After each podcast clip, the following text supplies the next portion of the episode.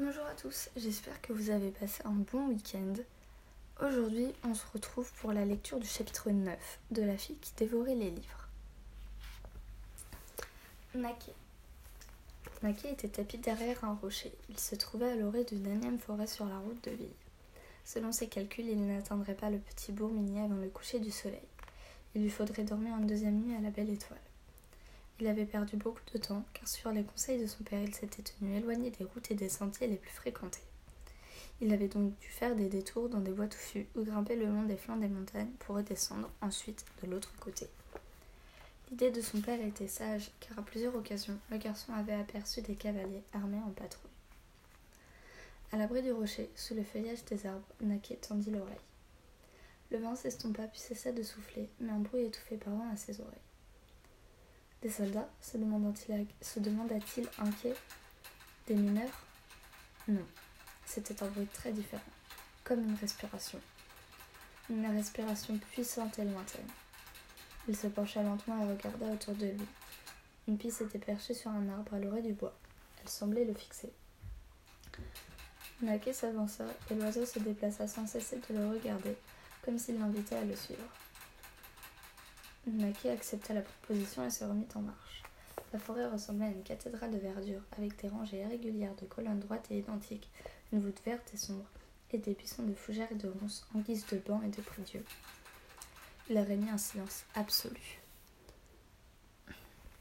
Il n'y avait pas une âme. Sans perdre de vue la pie effrontée, Naquet poursuivit sa route jusqu'au coucher du soleil. Pour passer la nuit, il choisit un creux dans le sol meuble, protégé d'un côté par un tronc d'arbre au coucher et, de l'autre, par un gros rocher couvert de mousse. Il coupa une brassée de tendres fougères en pensant avec nostalgie à son lit et à sa maison. Les cloches de l'église de San Colombano avec sa bizarre croix de fer lui revinrent à l'esprit. Il sentit l'odeur du pain qui sort du fournil et que l'on coupe encore chaud. Les tranches de fromage d'alpage nappées de miel. Le pâté de viande aux légumes cuits au four. L'estomac de Naké gargouilla si bruyamment que le garçon s'arrêta brusquement.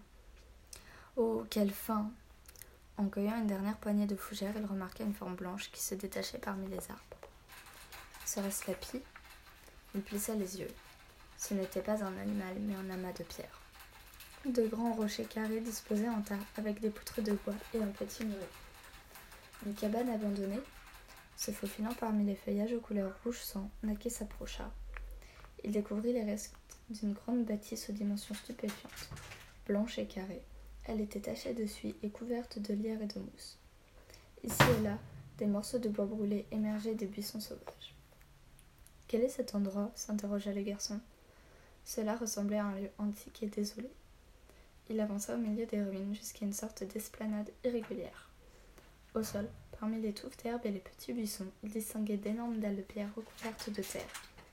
Il remarqua aussi l'entrée d'un escalier qui descendait sous terre, mais sa voûte s'était effondrée et l'on ne pouvait y accéder un ancien château. Naquet erra quelque temps parmi les décombres, guettant le moindre danger. Le rougement du soleil couchant laissait place à l'obscurité de la nuit, qui, elle-même, se transformait en ténèbres, emplies de bruit et de craquements. Dans les arbres s'élevait le chant des oiseaux de nuit. Les rochers aux formes irrégulières ressemblaient à de monstrueuses créatures aux aguets. Les pierres dégageaient une odeur de mousse et de feuilles mortes. L'air s'était rafraîchi. Il faut que j'allume un feu, se dit Naka en ramassant rapidement un peu de bois. Il l'installa en contrebas des ruines, en prenant soin de masquer les flammes à la vue d'éventuels visiteurs. Il frotta la lame du poignard contre une pierre et réussit à produire quelques étincelles. Quelques minutes plus tard, il contemplait une joyeuse flambée qui lui réchauffa les mains. Il appuya son dos contre les rochers et soupira, épuisé par la journée. À travers les branches noires des arbres de la forêt, il distinguait le treillis lumineux des étoiles. Mais il ne parvint pas à s'endormir. Il observait ce lieu étrange, éprouvant un mélange de peur et de fascination. Naquet n'avait jamais vu aucune construction de pierre qui puisse rivaliser avec ces vestiges, pas même l'abbaye de Saint-Orso. On aurait dit l'œuvre de géants. Qui avait érigé ce mystérieux édifice, et surtout, qui ou quoi l'avait détruit Il y avait des traces d'un ancien incendie, mais aucun signe de bataille. Rapidement, ses pensées se mirent à vagabonder et à devenir plus confuses. Murmura une rapide prière et s'allongea enfin sur sa paillasse de branches et de feuilles. Se couvrant d'une brassée de fougères, il replia ses genoux. Il s'endormit sans s'en rendre compte. Après un long moment, une voix rauque le réveilla. Debout, garçon. Instinctivement, Nake chercha son poignard. En réaction, il reçut un coup sur la tête. Aïe cria-t-il encore plus surpris. Il écarquilla les yeux et essaya de comprendre ce qui lui arrivait. À la lumière rougeoyante des braises, il vit un homme maigre et ébouriffé, armé d'un bâton qu'il pointait vers lui. Que fais-tu dans ma maison? Ta maison? répéta le garçon en observant le nouveau venu. Il portait des vêtements élimés et avait de très longs cheveux blancs. ce n'est pas tout à fait vrai, personne n'habiterait au milieu de ces ruines, mais c'est tout de même ma maison. Du moins, ça l'était quand elle tenait encore debout. Je ne savais pas, bredouilla le garçon. Mais je peux partir tout de suite. Tu es le fils du forgeron, n'est-ce pas? Un long frisson parcourut Naquet. Tu me connais Mais naturellement, j'étais sûre qu'à un moment ou à un autre tu allais venir me chercher. Quoi? Je ne suis pas venue te chercher, protesta Naquet. Je ne sais même pas qui tu es. Le vieux se déplaça afin que les flammes éclairent son visage. Son corps était aussi sec qu'un fagot de branches, ses cheveux hirsutes emmêlés de feuilles et de brindilles. Il se déplaçait bizarrement à la façon d'un oiseau. Son visage renfrogné était éclairé par des yeux vifs, comme ceux d'un renard niché dans un enchevêtrement de rides. Qui je suis? Je m'appelle Maugris. D'un seul coup, Domitilla a eu une, illumination. Tout en lisant Antonino, tout en lisant, pardon, Antonino a penché la tête sur son épaule gauche et ouvre grand les yeux pour suivre les lignes. Il effleure souvent le bout de son nez aussi long et pointu que le bec d'un corbeau. Ses longues mains tournent les pages en mouvement saccadé. Il semble picorer les feuilles, puis les tourne rapidement dans un battement d'ailes. Un oiseau. Comme Mokris. Naturellement, il ne le dit pas à voix haute, mais observe en silence le vieil écrivain qui raconte son histoire. Antonino est un homme très grand, aux épaules carrées, sans être imposante. Cette chemise semble deux fois trop grande pour lui, et ses pantalons sont resserrés par une vieille ceinture de cuir. Son corps a la sécheresse typique de ceux qui travaillent au grand air. Les mains sont larges, sans grâce, mais ses traits n'ont rien de grossier. Son cou est long, son visage fin et régulier, avec une trace de barbe blanche et deux yeux bleus très doux. Lorsqu'il termine la lecture du chapitre, il est ému. Une légère chair de poule lui parcourt le dos. Domitia le félicite. L'apparition à ce stade de Mogris, le personnage qui semblait s'être perdu au début de l'histoire, est une idée géniale et elle a très envie de connaître la suite. Elle n'aurait pas pu faire plus plaisir à M. Antonino. Il rougit jusqu'au bout du nez et sans un mot range les feuilles dans sa serviette de cuir. Donc, cette fois-ci, je ne dois pas le réécrire demande-t-il amusé. Je ne vous ai jamais dit qu'il fallait réécrire quelque chose, monsieur Antonino, rétorque Domitia. Comment ça? Tu m'as suggéré d'effacer le premier chapitre. Tu m'as dit que la scène dans la terme était entièrement à refaire, que celle de Barras était trop courte, et le chapitre de Rotary, pardon. Je n'ai jamais dit ça. Mais tu l'as écrit, répond le vieil écrivain, sur les pages tachées d'huile de beignet. Comment le savez-vous?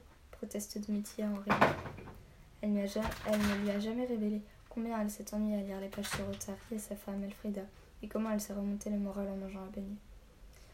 Disons que c'est un petit oiseau qui me l'a dit, plaisante monsieur Antonino, une étrange lueur dans le regard. Un petit oiseau, pense la fillette.